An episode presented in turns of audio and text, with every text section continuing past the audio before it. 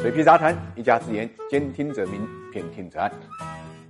大家好，我是水皮，欢迎各位来到 ESG 会客厅啊。我们今天跟大家聊一聊久安医疗天上掉下来的馅饼怎么办？大家知道疫情呢正在离我们渐行渐远，三年的疫情啊，对很多行业呢造成了巨大的冲击啊。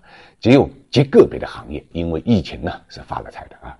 那么其中久安医疗就是当仁不让了。久安医疗啊，它的发财呢是也就是发在最近两年。因为什么呢？因为美国的 FDA 啊，就是美国的食品医药管理局啊，通过了它的抗原试剂，它的抗原试剂呢进入了美国的家庭啊，也进入了美国政府的采购范围，所以九安医疗的股价一飞冲天啊啊！这个我们看到从五块多钱一口气冲到了九十多块钱，涨了整整十七倍。股价之所以这么涨，就在于它的业绩呢也发生了巨大的变化。一九年的时候啊，九安医疗呢也就几个亿的营收啊，还不是利润，这个利润只有六千来万。如果刨去了非经常性损益的话，是亏损的，应该说举步维艰，生存都会成问题啊。但是我们看到疫情来了之后呢，因为也是做防疫的材料，我们看到这个业绩啊，就是开始呢一步一个台阶。二零二零年和二零二一年的它的营收啊，分别是二十亿和二十三亿啊，那么利润呢也分别达到了两个多亿跟九个亿。到了这个二二年，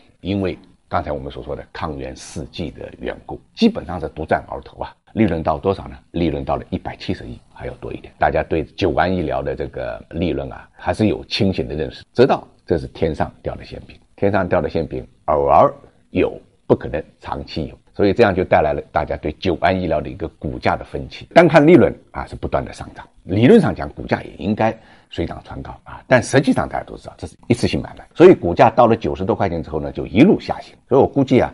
过去一年啊，投资九安医疗的真的是大腿都要拍青了啊，因为几乎就没有解过套，什么时候买都是错误的啊，因为它的股价一路呢下滑到五十多块钱，也就是年底了有所反弹。现在随着疫情的渐行渐远，我们都知道二零二二年的风光不可能再来。那么九安医疗现在就面临这么一个问题，手中握了那么多的现金怎么办？他最近推出了一个又引起大家关注的计划。啊，就拿两百亿的现金去理财，当然这个理财就看理什么财了，到底是固收呢，还是风险收益呢？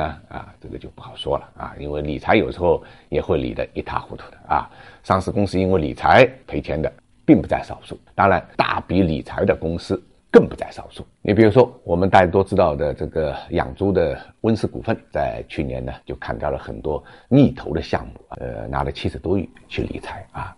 这种决策啊，对温氏股份来讲呢，未必是一个最坏的决策。大家知道，这个猪肉市场啊，也是供过于求啊。那么，整个市场的低迷呢，也不是一年两年就会解决的。在这个时候，如果说是继续扩大投资的话，可能亏损会更大。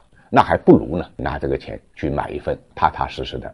理财吃点利息。不过话讲回来啊，投资者投资市场上的上市公司，并不是想获得一个银行利率的这么一个收益，他实际上还是想获得呢这个超额利润的。这种超额利润也不是通过分红获得，而是通过股价的上涨形成的巨大的价差获得。